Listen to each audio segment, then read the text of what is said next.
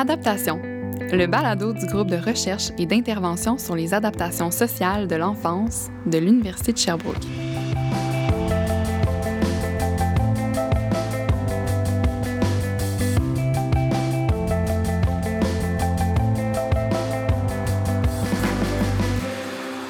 L'épisode d'adaptation d'aujourd'hui aborde un sujet quand même un peu sensible, celui de l'exploitation sexuelle. On va discuter de prostitution et de l'abus subi par les femmes dans ces contextes.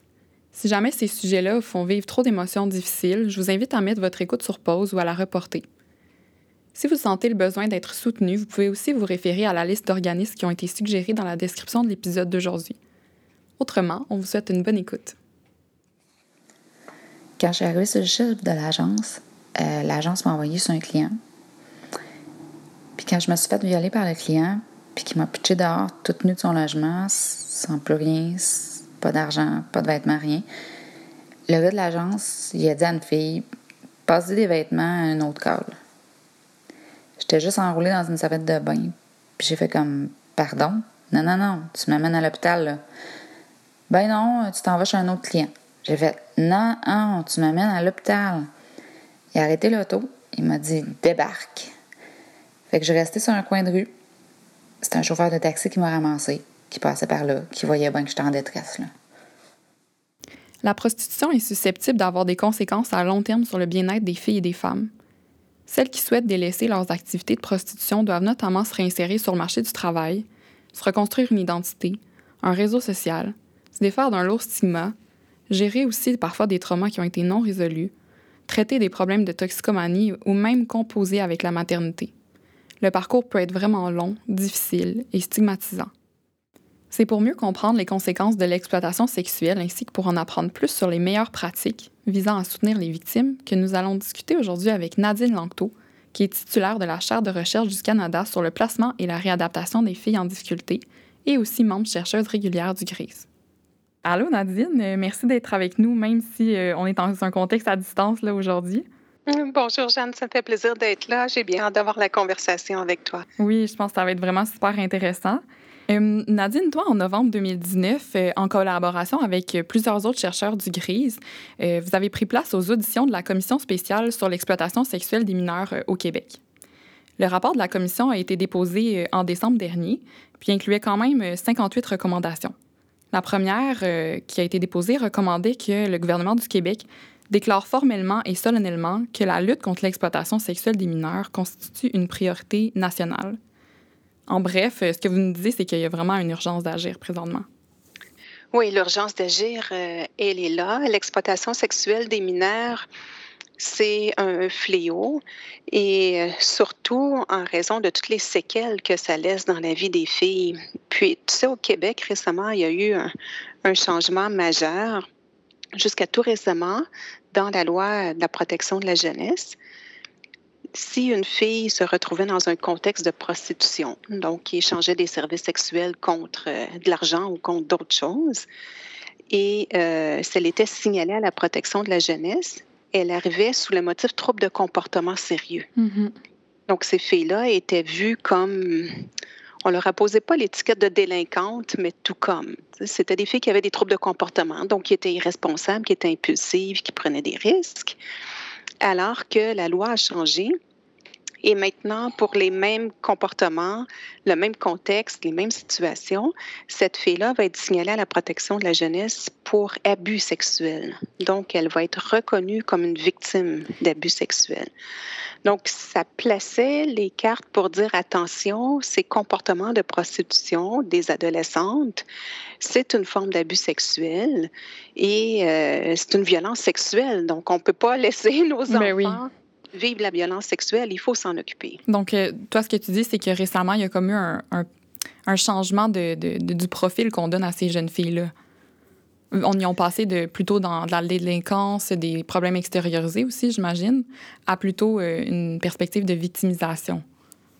Exactement. Puis, c'est le regard qu'on va poser sur ces filles-là, mais aussi comment on les accueille dans les services. C'est une mm-hmm. chose d'arriver comme une fille qui a des troubles de comportement, où là, les cibles d'intervention ben, vont être sur euh, la régulation des émotions, sur euh, les pensées antisociales, les distorsions cognitives, donc avoir euh, des pensées qui sont antisocial, là, ce qui est, qui est plus de l'ordre de la délinquance, de la criminalité, alors qu'on est tellement loin de ça. C'est des cas de victimisation sexuelle.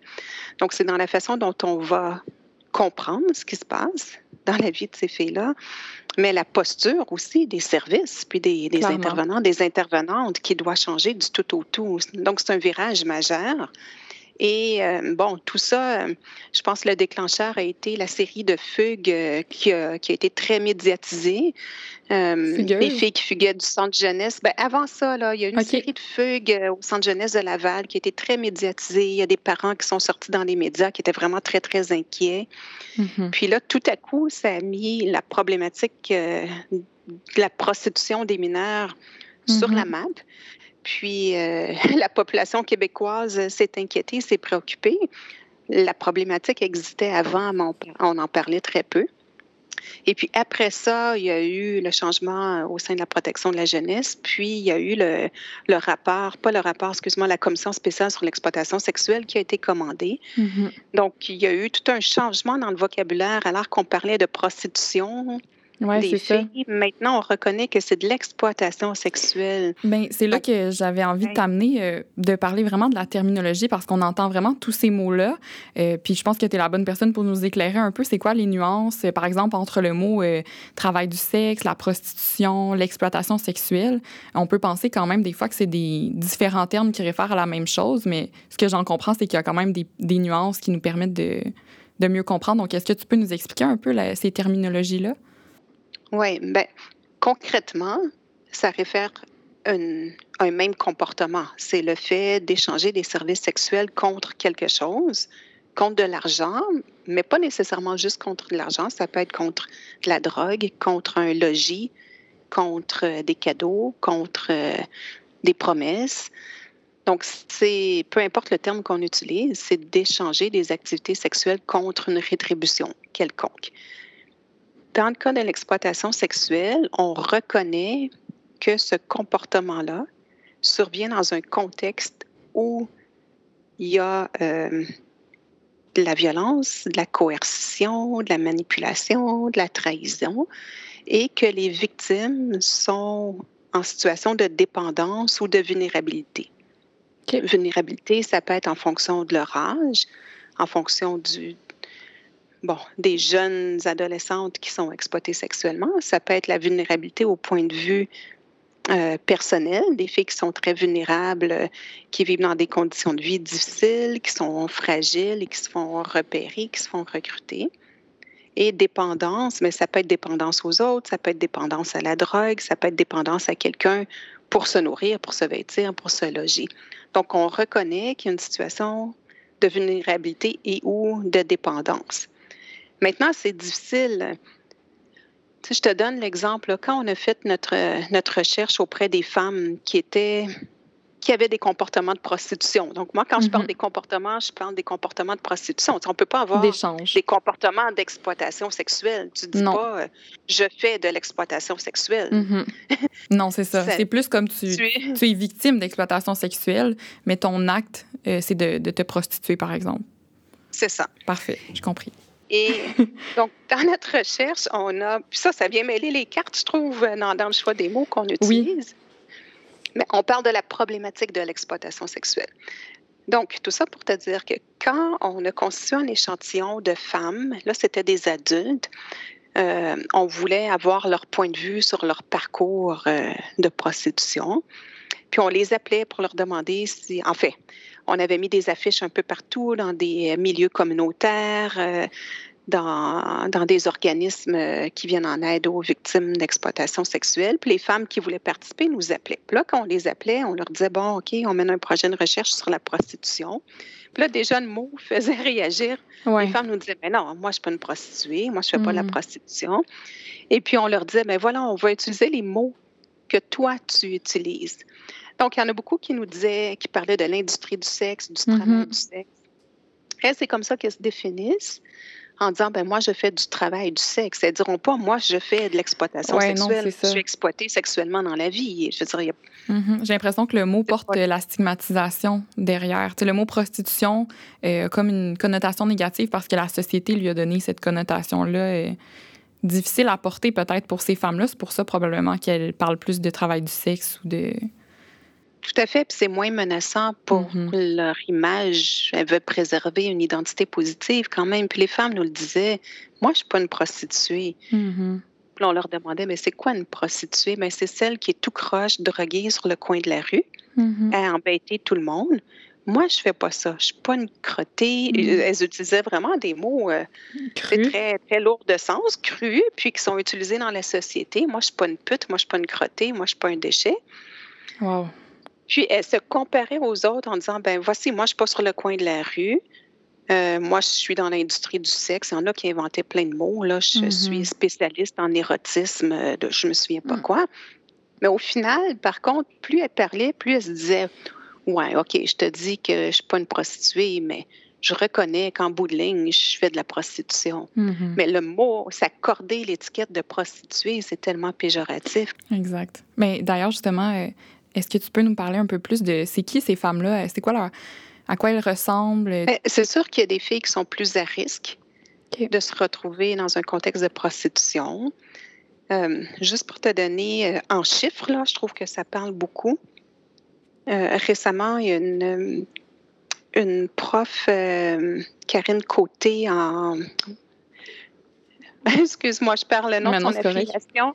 Euh, l'Université du Québec euh, en Abitibi, Témiscamingue. Donc, bon, c'est en région, là, c'est une réalité qui est différente euh, de Montréal. Mais elle, elle a fait une recherche auprès des jeunes, jeunes, jeunes adultes, là, mettons fin adolescence, début de l'âge adulte. Elle avait un échantillon de 1050 à peu près, 1050 jeunes. euh, qui fréquentaient l'école, mais beaucoup dans des classes euh, spéciales, puis qui fréquentaient des organismes communautaires, mais c'était pas des Mhm. jeunes pris en charge, c'est des jeunes qui fréquentaient La classe régulière. euh, régulières ou classes euh, spéciales. OK. Mais bref, elle a demandé est-ce que vous avez déjà fait de la prostitution? Il y a 1% des filles qui ont répondu oui. Wow. Dans les autres études, dans les autres points de comparaison que j'ai, euh, une étude qui date un petit peu, mais dans la grande région de Montréal, une autre étude euh, en Europe, ça tournait, là, mettons que les prévalences chez les filles, la population générale, ça tourne entre 1 et 6% Gros max, 6% qui ont dit oui, j'ai déjà échangé des services sexuels contre quelque chose. Mhm. C'est quand Dans même beaucoup de femmes. Ouais, OK, attends, si tu trouves ça beaucoup. Je sais pas ce qui Dans l'étude qu'on a faite, oui, ça donne des frissons. Ça Ouais. me donne encore des frissons euh, à chaque fois que, que j'expose ça. Parmi, j'ai un échantillon d'adolescentes placées en centre jeunesse que j'ai suivi dans le temps. Euh, C'était des filles qui étaient placées soit euh, à Montréal ou à Laval, dans les centres de réadaptation là, de Montréal ou de Laval. On les a suivies là, sur une partie de leur adolescence. Quand on leur pose cette question-là, as-tu déjà échangé des activités sexuelles contre quelque chose? La proportion, elle grimpe à 56% OK, je viens de voir ton visage Ouais, c'est. plus d'une fille sur deux placée en centre de réadaptation va dire oui, j'ai déjà, au cours de l'adolescence, échangé des activités sexuelles contre Mhm. l'argent ou de la drogue ou des cadeaux ou des promesses, Mhm. ou encore j'ai dansé nue dans un party privé ou dans un bar. Ça veut dire que les filles qui sont placées, plus de une sur deux ont vécu une situation d'exploitation sexuelle. Et ça, c'est pas juste notre étude qui arrive à ce chiffre-là. Les, les études là, que j'ai recensées arrivent, écoute, à quelques pourcentages près, là, entre 52 et, et 62 des filles placées, que ce soit aux États-Unis, que ce soit euh, en Europe. Mais. Donc, c'est énorme. Ça fait partie mhm. du De- parcours de vie d'une fille ça. sur deux. C'est fou. Qu'est-ce qui, qu'est-ce qui, selon toi, peut expliquer ça? Ben, écoute, là, les filles qui sont placées, hein, c'est des filles qui ont vécu des très grandes difficultés. Euh, pour la plupart, c'est des filles qui ont vécu beaucoup d'événements traumatiques de nature relationnelle. Ce que je veux dire par là, beaucoup de maltraitance, beaucoup de négligence. beaucoup d'agressions sexuelles, donc de violences sexuelles dans l'enfance. Mhm. Et euh, ça marque euh, malheureusement d'une façon euh, négative leur parcours de vie. Ça amène une trajectoire un peu plus risquée par rapport à ça, tu penses? Tu sais, j'ai suivi cette cohorte-là de filles là, avec des questionnaires Mhm. quantitatifs là, sur. euh, écoute, l'étude a commencé en 2008, puis on les suit encore, puis on rencontre les, les enfants. Les adultes, puis wow. On est rendu à la deuxième génération, là, 15 ans plus tard à peu près. Euh, bon, j'ai toutes sortes de statistiques là, pour vous montrer, pour vous expliquer les séquelles de l'exploitation sexuelle à l'adolescence Mhm. sur leur adaptation à la vie adulte. Maintenant, dans notre étude, on a choisi d'ajouter un volet qualitatif aussi pour humaniser ces Mhm. statistiques-là, pour leur donner une voix. Et moi, je voyais bien le lien statistique entre le fait d'avoir été agressé sexuellement à l'enfance, puis s'impliquer dans l'exploitation sexuelle, dans, dans des comportements de prostitution plus tard à l'adolescence. Dans nos entretiens qualitatifs, quand on demandait aux femmes, peux-tu nous parler de ta première expérience de prostitution, de, on choisissait le mot qu'elle voulait bien, là. Mhm. Ce que plusieurs femmes nous ont dit, c'est euh, spontanément, là, ben moi, ça a commencé avec l'agression sexuelle. Donc, j'ai tellement été agressée dans mon enfance. Puis il y a des filles qui nous disaient, ben j'ai compris que j'étais bonne là-dedans. Il y a une fille, une femme qui nous disait, il y en a qui sont bonnes pour jouer de la musique. Mhm. Moi, je suis bonne dans le sexe. Alors, j'ai continué là-dedans. Wow. Euh, il y a d'autres filles, d'autres femmes qui nous disaient, ben c'est tout ce que je connais. J'ai tellement été, pour moi, c'était juste la normalité d'être agressée sexuellement. Donc, j'ai continué là-dedans. Euh, tant qu'à me faire agresser, aussi bien le faire puis être payé pour. Donc, maintenant, c'est moi qui vais avoir le contrôle sur les hommes. Donc, je suis pas en train de dire que euh, c'est l'unique facteur, puis c'est nécessairement un facteur de cause à effet. Mhm. Évidemment, c'est pas toutes les filles agressées sexuellement qui se retrouvent exploitées sexuellement plus tard. Et l'inverse, c'est pas toutes les, les, les personnes qui font euh, des activités de prostitution qui ont été agressées sexuellement à l'enfance, mais la proportion, elle est très grande. Avec ça, s'ajoutent des, des situations de négligence où les parents n'ont pas comblé les besoins de base, les besoins fondamentaux des enfants. Donc, ces filles-là vont aller combler les besoins autrement plus tard. Ils vont être très vulnérables aux Mhm. marchands de rêve. Ben oui. Quand tu jamais dire que, euh, que tu fais des bonnes choses dans la vie, que tu es bonne, que tu es fine, que tu es capable, que tu es belle, que let's go, je suis là derrière toi, puis que tout à coup, il y a un marchand de rêve qui arrive, puis qui te dit que tu es merveilleuse, puis qui te promet mers et mondes. T'as envie d'y aller. Ben, on peut comprendre. Bien sûr. Ben moi, ce, que, ce, que- ce qui me touche dans ce que tu dis, c'est que je me reconnais aussi tu sais, dans ces femmes-là. Je, je pense pas que moi, je pourrais euh, faire autrement non plus si j'avais eu le parcours de vie de ces, de ces femmes-là. Je comprends pourquoi, justement, quand un marchand de rêve arrive, que c'est tentant d'y aller. Surtout quand tu n'as peut-être pas connu cette, une réponse saine à, à tes besoins. Puis, tu sais, la réponse que tu.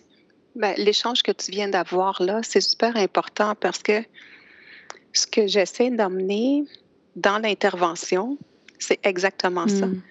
C'est de reconnaître que ces filles-là sont pas différentes Ben des non. autres filles dans la mesure où elles ont des besoins à combler. Ben oui. Là où elles sont différentes, c'est dans la façon qu'elles vont les combler, Mhm. puis dans le soutien, puis dans tous le, le- les piliers Mhm. qu'elles ont probablement pas eu tout au long de leur développement Ben oui. pour combler leurs besoins. Tout à fait. On peut parler quoi? Du besoin d'appartenance, du besoin de sécurité, du besoin euh, de se sentir aimé. As-tu d'autres besoins à quel- qui te font penser à ce que- qu'elle pouvait aller chercher là-dedans? Besoin de considération, besoin de valorisation, Mhm. euh, besoin d'exploration. Oui, Hein, à l'adolescence, euh, le besoin d'exploration est, est Omniprésent. important. Oui, mais je veux dire, moi, ma fille de 14 ans, là, son besoin d'exploration, là, ben, à son école, elle a la chance d'explorer plein d'activités parascolaires. Mhm. Puis avec ses amis, elle va explorer, euh, je sais pas moi, des modes vestimentaires.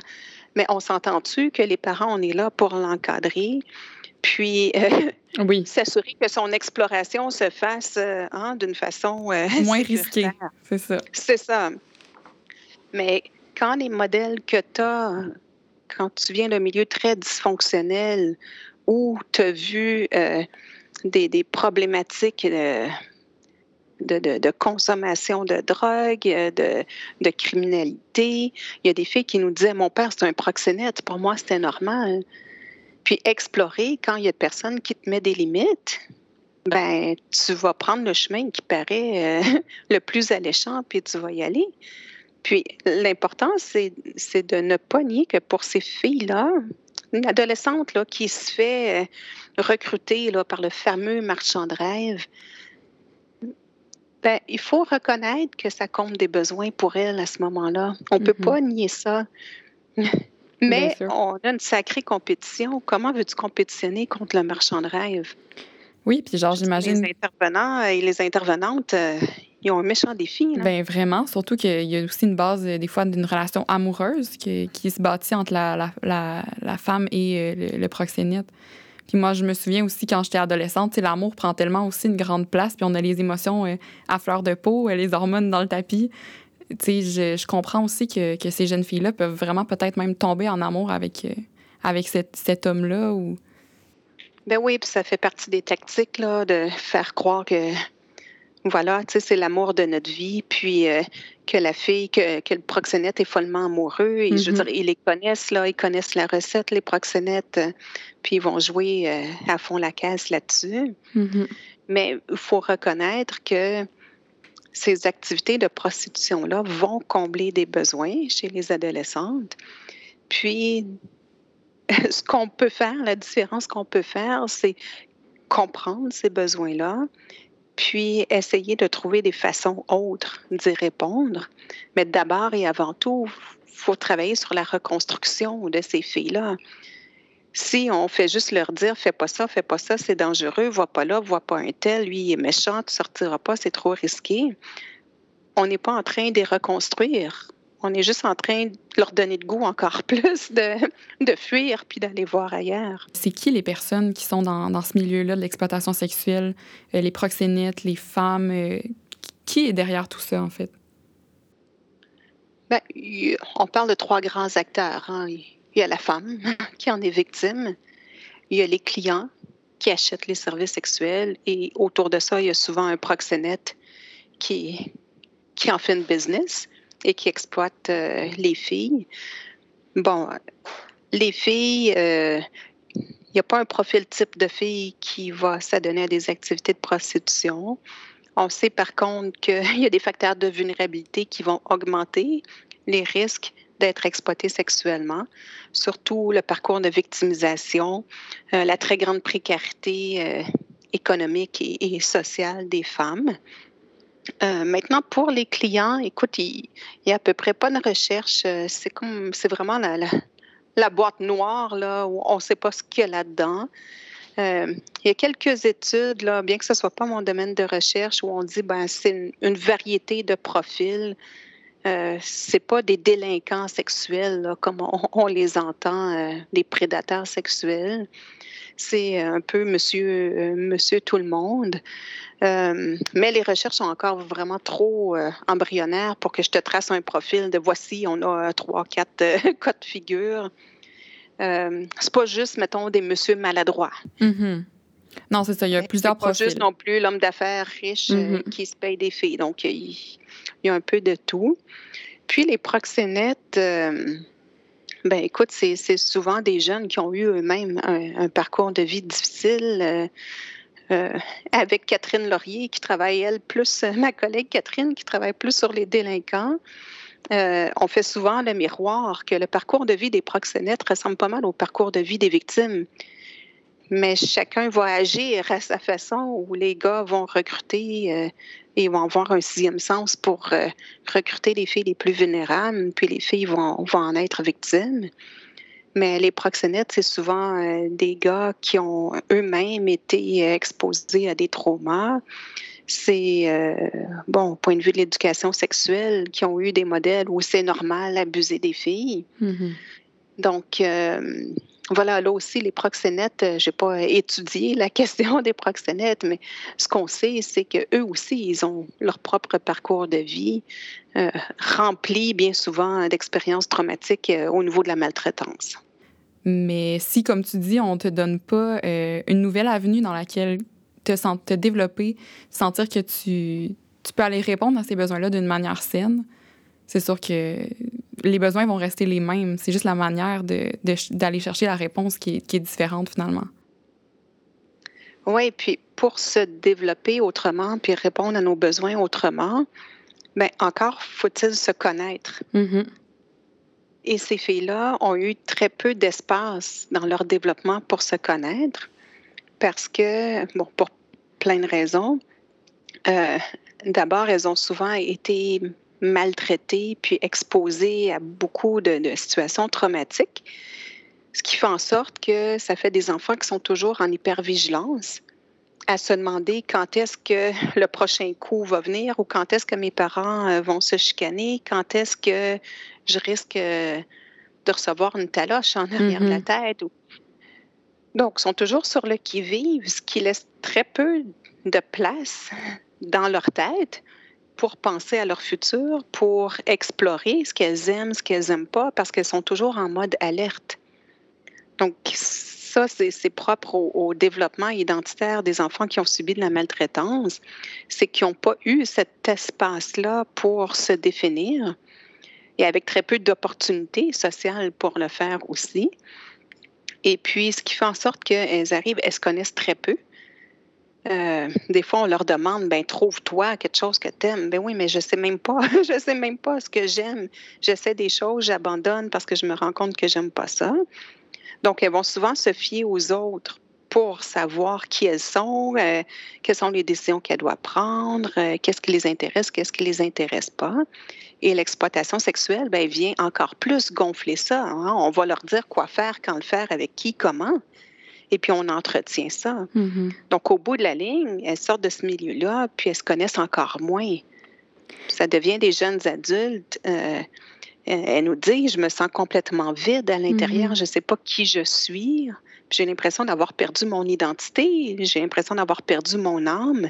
Je ne me connais pas. Ça me touche tellement quand tu, tu utilises les mots que ces femmes-là disent. Ça, on dirait qu'aujourd'hui, dans le balado, ça vient vraiment me chercher. Je, je trouve que c'est des mots qui sont vraiment forts, puis des fois beaucoup empreints de, de violence aussi, tu sais. Dire je suis un déchet, par exemple, moi, ça me ça vient vraiment me toucher de, de, de, sentir, de savoir que des femmes parlent comme ça aussi, des fois d'elles-mêmes. Fait, en tout cas, c'est, moi, ça me crée beaucoup d'émotions euh, de te parler euh, aujourd'hui. C'est, une problématique où il y a tellement de, de vecteurs à la mm-hmm. fois, euh, de santé mentale, de de facteurs personnels, de facteurs sociaux, de facteurs structurels qui viennent euh, s'inter-influencer. Donc, c'est vrai que c'est difficile de s'en sortir. C'est le prochain, prochain projet de recherche là, qui, est, qui est sur notre mm-hmm. table. Ce qu'on veut comprendre, c'est comment ces filles-là peuvent s'en sortir. Puis, c'est un chemin difficile. Euh, il y a une recherche qui a été faite avec des adultes. Ça prend entre 6 et 8 tentatives en moyenne pour s'en sortir sur euh, un horizon là, de deux ans. Donc, à partir du moment où une femme dit OK, je veux m'en sortir, ben, elle va essayer en moyenne huit fois avant d'y parvenir définitivement. Ça, ça me fait penser aux intervenants qui interviennent avec euh, ces femmes-là. Ça doit demander beaucoup de, de soutien, justement, dans ces tentatives-là de, de, sortie du milieu. Ça demande du support, justement, pour. Euh, Tellement. Puis, c'est sûr que si une fille dit je vais m'en sortir, puis qu'il y a une, je vais appeler ça une rechute, mm-hmm. c'est difficile pour les intervenants, les intervenantes qui travaillent tellement, qui veulent mm-hmm. tellement le bien, le bien-être, le développement positif de ces filles-là. Mais ils le savent que une, rechute comme ça, c'est pas un échec. On continue mm-hmm. d'avancer, puis un petit bout de chemin qui se fait. Mais euh, c'est vrai que c'est un travail très difficile. Puis on a publié un article euh, récemment avec euh, une étudiante de doctorat, justement. On a documenté euh, comment Qu'est-ce que ça veut dire pour les intervenantes qui travaillent auprès de ces femmes-là dans leur pratique quotidienne d'accompagner ces, ces, femmes qui sont exploitées sexuellement? Puis les intervenantes ont tellement peur, excuse-moi, les intervenantes ont tellement peur que ces femmes-là meurent. C'est leur crainte de dire, OK, aujourd'hui, je la vois. Je mm-hmm. sais que ce soir, elle va travailler, elle va faire des clients. Est-ce que je vais la revoir demain? Je ne sais pas.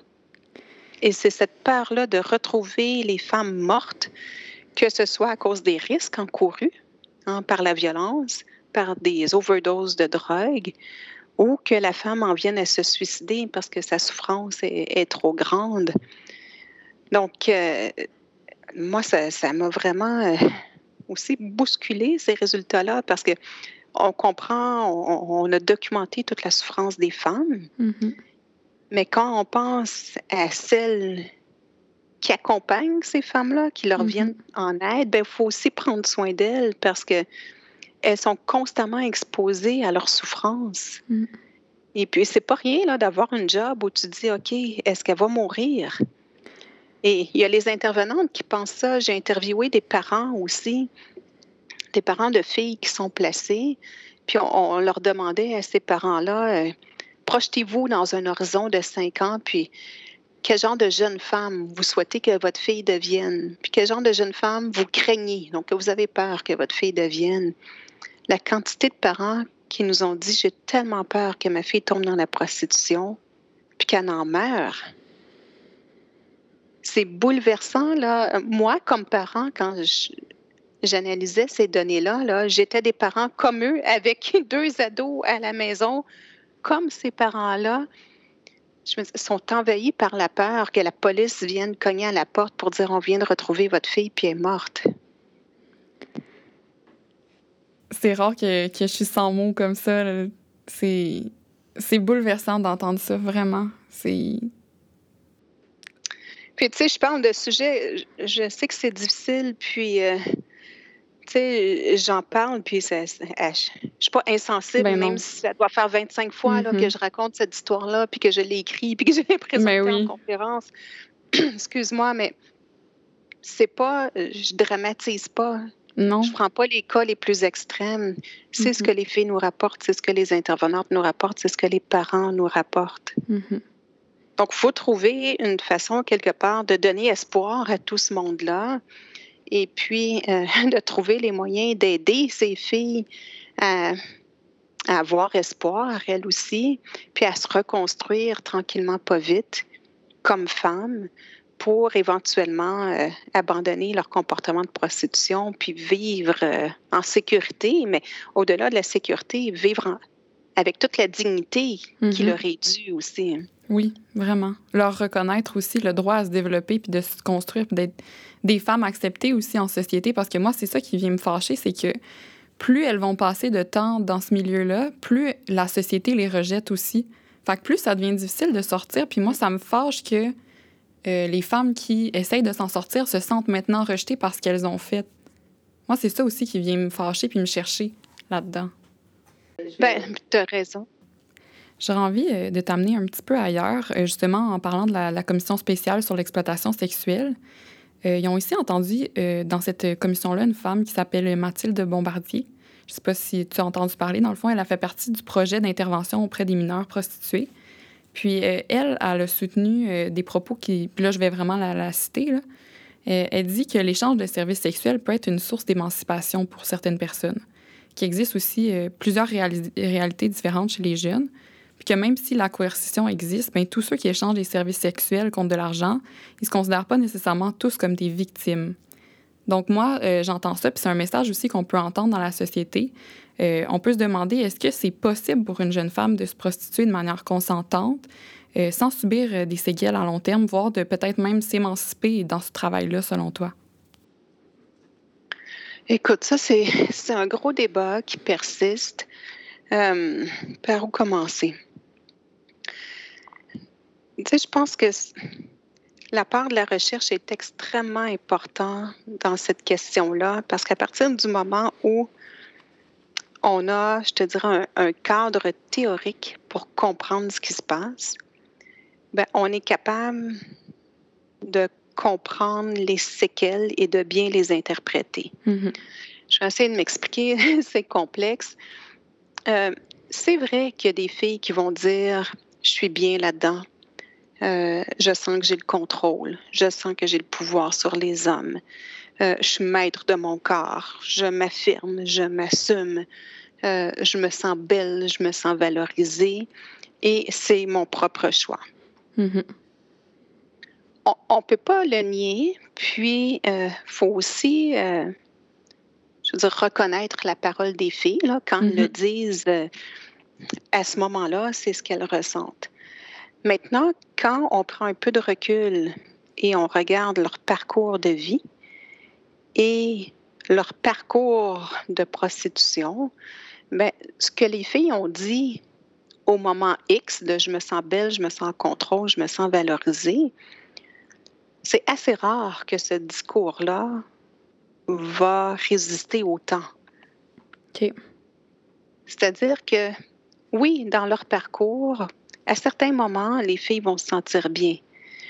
Mais il y aura presque toujours, malheureusement, un point tournant, Mhm. euh, que ce soit euh, un client qui est violent. Je veux dire, la fille, elle peut bien dire, moi, je suis en contrôle de mon affaire, puis c'est moi qui décide. Mais euh, à partir du moment où, à un moment donné, il y a un client violent qui, qui l'agresse vraiment sexuellement, qui l'agresse physiquement, qui la traite de toutes sortes de noms, elle n'a plus aucun, aucun contrôle là-dessus. Mhm. À partir du moment où la fille a tellement une dépendance, par exemple, à la drogue, qu'elle va passer par-dessus ses propres limites, elle n'a plus de contrôle là-dessus non plus. Donc, c'est un milieu où il y a tellement de violence, de manipulation, de trahison, de coercition, que c'est pas vrai qu'une fille peut avoir le contrôle sur tout ça. Mhm. Les femmes nous l'ont très bien expliqué. On, on voulait comprendre, est-ce que c'est. on avait cette question-là, euh, je l'ai travaillé beaucoup avec Mathilde, ma collègue euh, Mathilde Turcotte. Puis on se demandait, est-ce que c'est possible qu'une femme maintienne une identité positive dans son Mhm. parcours de prostitution? On a isolé quelques bouts d'entrevue de ce que nous racontaient les femmes où elles nous disaient Je me suis sentie belle, valorisée. euh, mais en contrepartie, il y a tellement des éléments de leur discours qui viennent faire contrepoids à ça que ces petits moments-là où elle s'est sentie bien, c- rapidement, ces moments-là sont noyés dans la Mhm. somme des, des, des violences qui leur arrivent. Euh, puis les femmes nous disaient, elles nous expliquaient clairement, là, moi, je vais de libre choix pour être sûre de ne pas euh, être victime. Je me fais un code de conduite. Mhm. Donc, euh, vraiment, là, elle s'imposait des propres règles. Donc, euh, chaque femme avait ses règles. Par exemple, moi, je ne fais pas de complet. Moi, je ne laisse pas les hommes toucher certaines parties de mon corps. Euh, moi, je refuse les hommes qui sont sales, qui puent. Bon, n'importe Mhm. quoi. Sur le coup, elles y arrivent au début. hein, elles essaient de, de- de mettre leurs règles. Mais la réalité les rattrape assez rapidement. Euh, parce qu'il y a d'autres filles qui sont dans la mire du proxénète qui vont euh, avoir plus d'attention qu'elle. Elle ne veut pas perdre sa place auprès du proxénète, donc elle va accepter d'y aller avec le client sale. Elle va accepter d'y aller sans condom Mhm. parce qu'elle a besoin d'argent pour toutes sortes de raisons, pour payer sa consommation, pour payer son, son loyer. Elle va dire, bon, ben cette fois-là, OK, je vais accepter, même si ce n'était pas dans mon cadre. Dans ce que tu dis, j'ai l'impression que c'est comme un point tournant dans la. Peut-être la victimisation aussi de, de ces femmes-là. Et à partir du moment, c'est justement ça, à partir du moment où les femmes vont se rendre compte qu'elles ont elles-mêmes pilé sur leurs Mhm. propres principes, Limite. limites, principes, frontières, euh, règles, là, il y a des femmes qui ont dit à partir de là, c'était la déchéance. Mhm. J'ai même pas été capable de me respecter moi-même. Alors, comment je peux demander aux autres de me respecter? Donc, ça, je te dirais que c'est le profil type. Puis oui, on peut en isoler des moments. où- Mhm. puis vraiment, là, je veux dire, j'ai eu des très gros débats avec ma collègue où on avait chacune une posture, une lecture très différente des résultats. Puis là, on les analysait, on les, on les analysait, puis je me disais, OK, j'ai une femme en tête, là, elle disait Ah, moi, j'aimais ça, euh, parler avec les clients, puis euh, je me sentais euh, comme une citoyenne, comme un membre de la société. Mais les moments positifs qu'elle rapportait, c'est pas quand elle avait des activités sexuelles dans le cadre de la prostitution c'est euh, par exemple euh, un, monsieur que lui avait besoin de parler, là, le monsieur client. Puis, euh, OK, il faisait ce qu'il avait à faire, puis après ça, il jasait 5-10 minutes, puis là, elle aimait ça. Mm-hmm. Ces petits moments-là où elle pouvait placoter, mais je veux dire, c'était pas, pas ça. C'était pas concrètement le, le, rapport sexuel comme tel, c'était ce qui entourait, qui, qui était plus normal. une conversation avec une autre personne, c'est bien normal, mais. Mais ça, ça nous dit que cette femme-là n'avait pas le réseau social. Mm-hmm. Puis, les, les, compétences requises aussi pour se développer des espaces de discussion à mm-hmm. l'extérieur de ce milieu-là. C'était son milieu à elle, se restreignait à ça. Mm-hmm. Donc, euh, de dire que c'est un libre choix puis que les ados peuvent s'épanouir dans un milieu violent et coercitif, moi, j'achète pas ça. Oui, je comprends. Je pense qu'il faut se détacher de entre ce qu'une femme dit au moment présent, puis le parcours de vie, puis le, parcours de prostitution, ce qui viendra au cours des prochaines semaines, prochains mois, prochaines années. Bien, malheureusement, il ne faut pas attendre que la femme soit exposé à de la souffrance et à la victimisation pour intervenir. Non, tout à fait. Puis c'est là où que ça m'amène justement à l'offre de service qu'il y a présentement au, Québec.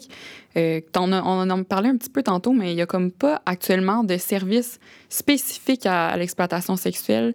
Euh, c'est plus des, des, centres jeunesse, euh, des CAVAC aussi, là, des centres d'aide aux victimes d'actes criminels qui, mm-hmm. qui prend en charge ces femmes-là. je sais que ça fait partie des recommandations que tu as fait lors de la commission. Est-ce que tu peux nous en parler un peu plus de ce que tu penses que... quelle forme ça pourrait prendre, mettons, ce service-là ou comment on pourrait s'organiser comme société justement pour offrir un service à, ces femmes-là? Bien, il y a tout un beau vent de changement. Là, euh, disons, depuis la dernière année, il y a plein de nouvelles pratiques qui émergent. Euh, moi, je suis en lien avec plein de tables de concertation là, à travers le Québec, euh, Capitale nationale, Outaouais, Montérégie, Montréal. Et puis, avant, chacun travaillait dans son petit cocon, travailler en silo. Ça veut dire la police travaillait de son bar, les procureurs de la couronne travaillaient de leur bar, les intervenants des centres jeunesse travaillaient de leur bar, le milieu communautaire euh, travaillait de leur bar. Donc tout ce monde-là ne se parlait pas. Mm-hmm. Tout ce monde-là avait des postures bien différentes. Hein. Mm-hmm. Donc, ça ben provoquait plein de chichis de moi, je pense qu'il faut intervenir comme ça, non, il faut intervenir comme ça, non, nous, on intervient sur telle base. Et au final, une même fille pouvait se promener dans tous ces services-là. Ben Donc, être arrêtée par la police, être judiciarisée, euh, aboutir, placée en centre de réadaptation, fuguer, puis se retrouver dans la rue, puis côtoyer les services communautaires, mettons. OK. Donc, le continuum de services, ben, c'est ça. Est-ce que tout ce monde-là peut comprendre mm-hmm. l'exploitation sexuelle de la même façon, avoir un langage commun, avoir des cibles d'intervention cohérentes et se partager l'information. Donc, si, euh, par exemple, la fille qui est en fugue, ben s'il y a une concertation entre les milieux communautaires, puis, par exemple, les, centres jeunesse, les centres de réadapt, ben, il peut y avoir une continuité dans les services qui sont offerts. Donc, je te dirais, dans différentes régions, c'est ce qui est en train de se mettre en place. Donc, c'est pas évident de réunir tout ce monde-là, puis de, c'est comme faire un reset, puis de dire, OK, parlons-nous, parlons un langage commun, puis avec toute notre culture, nos valeurs, nos, référents, qui sont nos formations qui sont différentes. Donc, c'est, ça prend du temps. Ça se fait pas, euh, c'est pas parce qu'on a trois rencontres euh, dans l'année qu'on ben va y arriver. Euh, mais je vois vraiment des belles initiatives là, dans ce sens-là où il y a beaucoup plus de concertation. Puis à mon avis, c'est une, solution gagnante. Euh, maintenant, bon, avec la commission spéciale sur l'exploitation sexuelle, je pense que ça va donner une portée nationale, donc québécoise, mm-hmm. là, aux initiatives qui vont se mettre en place plutôt que chacun y aille de ses, de ses idées, de ses intuitions, euh, de ce qu'il a vu quelque part. Ça, je pense que c'est le prochain, la prochaine étape qu'on doit franchir. c'est avoir une visée plus nationale, se fier sur la recherche. là, là, vraiment, ça explose, là, euh, les Mhm. études. Il n'y a pas beaucoup, je ne peux pas t'arriver en disant voici euh, les, les pratiques prometteuses en la matière. On n'en est Mhm. pas là. Mais il y a des belles initiatives qui commencent à être documentées, qui commencent à être évaluées.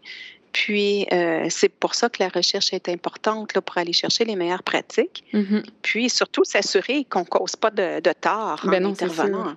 Là, Non, c'est comme en médecine, là, le principe premier, c'est d'abord ne pas nuire. Mais Ben oui, exactement. aussi auprès de ces filles-là, le principe premier, c'est d'abord ne pas nuire. Ben oui, puis comme vous voulez peut-être euh, créer quelque chose de nouveau, c'est normal qu'il y ait un peu de tension parce qu'on veut s'assurer que le service qu'on offre soit euh, adapté euh, à ces femmes-là. Puis surtout que là, comme une redéfinition aussi un peu de, comme on disait au début du balado, de la, la, la vision qu'on a de cette fille-là. C'est vrai que ça va teinter la manière qu'on intervient avec elle vraiment. Euh, puis d'ailleurs, justement, je me mettais dans la peau d'un intervenant qui nous écoute peut-être présentement. Euh, est-ce que tu aurais quelque chose à leur conseiller ou à leur dire qu'ils peuvent peut-être mettre en place déjà, sans nécessairement attendre qu'ils une, une organisation se crée ou quelque chose? Euh, T'aurais-tu un conseil à leur donner quand eux travaillent avec ces jeunes filles-là ou sont en contact de près ou de loin oh, avec cette réalité-là? Ben, spontanément, je te dirais, euh, le facteur de protection ou de résilience qui a été le plus documenté, c'est quelques études, là, on en connaît encore très peu, mais ce qui ressort le plus, pourquoi, qu'est-ce qui va faire en sorte qu'une fille va être capable de se sortir du milieu de la prostitution? C'est à partir du moment où elle va reconnaître qu'elle a de la valeur, qu'elle s'accorde de la valeur. Mhm. Donc, à partir du moment où les filles vont sentir qu'on leur accorde vraiment de la valeur, qu'on les reconnaît, euh, qu'on leur reconnaît des forces et des capacités, mais je pense que c'est un petit déclic qui peut se faire Mhm. et que ça, chaque personne peut le faire. Ça ne demande pas un manuel de 100 pages, Non. ça ne demande pas une formation euh, hein, de 65 heures, mais euh, ça demande de la sensibilité. Puis ça, les intervenants en ont. Oui. Donc, je dirais que c'est le déclic principal, c'est le principal facteur de résilience. Quand la fille commence à dire Wow, minute, ça suffit, j'ai de la valeur, puis c'est pas vrai que je vais me faire traiter comme ça. Là, ses intentions de sortie vont peut-être se concrétiser Mhm. même si ça va rester un long processus. Donc, comment nous, on peut, disons, être un levier pour ce petit déclic-là, Mhm. mais c'est en agissant, euh, essayer euh, de renforcer leurs forces, de leur faire reconnaître qu'elles ont des forces, puis de mettre ces forces-là en action dans des contextes qui soient euh, bénéfiques pour elles. Oui, puis je, comme tu disais, je trouve que c'est vraiment quelque chose qui est facile aussi à mettre en place déjà.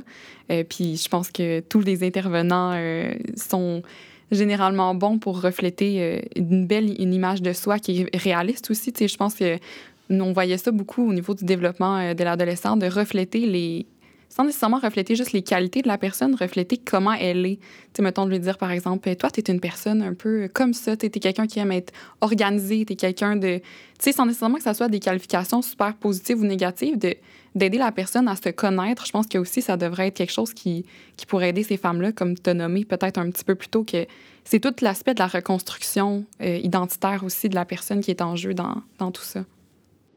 Absolument. Là, on va mettre en place euh, un outil là, que, que j'ai créé. On va l'adapter euh, pour les victimes d'exploitation sexuelle, mais c'est un exercice euh, où on, on demande notamment à- aux filles de re- d'identifier leurs forces dans plein de domaines. Là. Il y a, je pense, une roue là, où les filles colorient leurs forces. Mm. Ensuite, identifier les ressources dans leur Mhm. entourage. Mais la beauté de la chose, c'est qu'on demande aussi est-ce que les filles aient présenté la roue des forces et que ce soit des personnes de leur entourage qui la remplissent pour elles. Ah, c'est beau. Une intervenante, une Oui. amie, euh, Oui, oui. un parent, euh, de dire ben, dis-moi, toi, comment tu me vois, quelle force tu Mhm. me reconnais? Puis, euh, on a testé là, cet outil-là dans un autre contexte, puis c'est tellement porteur. D'une part, que les filles reconnaissent leurs forces parce qu'elles Mhm. sont enfouies souvent bien loin, puis elles les ont oubliées, même si elles en ont. Puis d'amener les, les équipes à refléter les forces. Puis c'est pas de, de, mettre tout beau puis de se ben mettre des lunettes. Mais tout le monde en a des forces. Ben oui. Puis, euh, bref, avec ces exercices-là, euh, au final, on demande aux filles de se définir des forces signatures. Comme notre signature, ah, on a tous notre signature. Oui. Et là, on leur dit, ben toi, tes forces signatures, ce qui te définit vraiment, en fonction de ce que tu as identifié toi-même, puisque les personnes autour de toi qui te sont chères t'ont reflété, Mm. essaie de, de, de retenir ces forces-là. Puis euh, on- ensuite, on identifie des situations, euh, des problématiques que la fille veut, euh, veut aborder, là, veut régler. Euh, on ne met pas ça, euh, l'objectif ultime, par exemple, là, de se sortir du Mhm. milieu de la prostitution, mais ça peut être euh, peut-être euh, d'arriver à parler avec confiance à une amie, Mhm. mais on va aller puiser dans les forces pour dire comment tu peux arriver à atteindre ton objectif en mettant tes forces en action. Donc, les forces deviennent un tremplin pour atteindre ses objectifs un petit pas à la fois. Ah, je trouve que c'est vraiment, c'est vraiment un bon outil d'intervention. Ça me donnait vraiment le sourire de penser. Ça doit tellement être des beaux moments aussi de partage, euh, des gens que tu connais depuis longtemps, de savoir comment, qu'est-ce qu'ils pensent de toi. Je pense que, en tout cas, moi, tu m'as vendu l'outil, ça, c'est clair. Puis, écoute, on arriverait vers la fin du balado. J'aimerais ça juste te laisser une dernière fois la parole pour te. Si tu as envie de nous laisser un message euh, aux auditeurs qui nous écoutent, euh, je te laisse comme le mot de la fin. Est-ce qu'il y a quelque chose que tu aimerais qu'on retienne, quelque chose qui est important pour toi? D'entrée de jeu, j'aurais le goût de remercier toutes les filles et les femmes qui ont participé à nos recherches parce que c'est grâce à ce qu'ils nous ont rapporté qu'on est capable de lever le voile sur cette problématique-là et de comprendre. euh, le projet, on l'a appelé les faces cachées de la prostitution. hein. donc, elles nous ont Mhm. permis d'accéder à leur vécu, puis de mieux comprendre ce qui se passe. Donc, pour ça, euh, je leur lève mon chapeau. Elles ont été tellement généreuses de participer à nos projets de recherche. Puis, moi, je m'étais donné comme mission d'être euh, leur porte-voix. Mhm. Puis, euh, je les remercie vraiment euh, très chaleureusement. Maintenant, ben, en retour, c'est pour les auditeurs, les auditrices, c'est d'accueillir ce contenu-là avec sensibilité.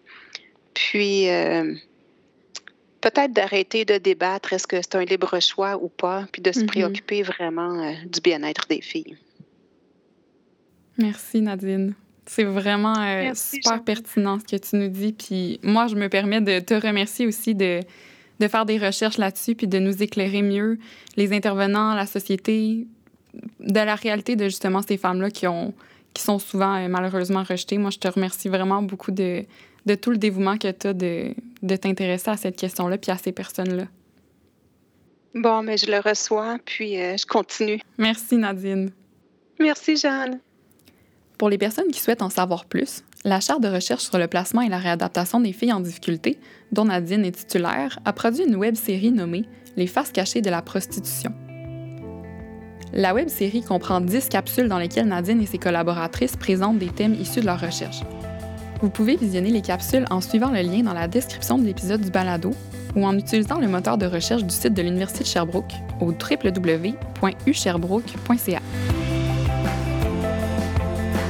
Si vous voulez en savoir plus sur la programmation de recherche du GRISE, vous pouvez consulter le site web www.grise.ca. À l'animation, Jeanne Boyer. À la recherche et à la production, Sonia Anvar. À l'enregistrement, le studio balado du service de soutien à la formation de l'Université de Sherbrooke.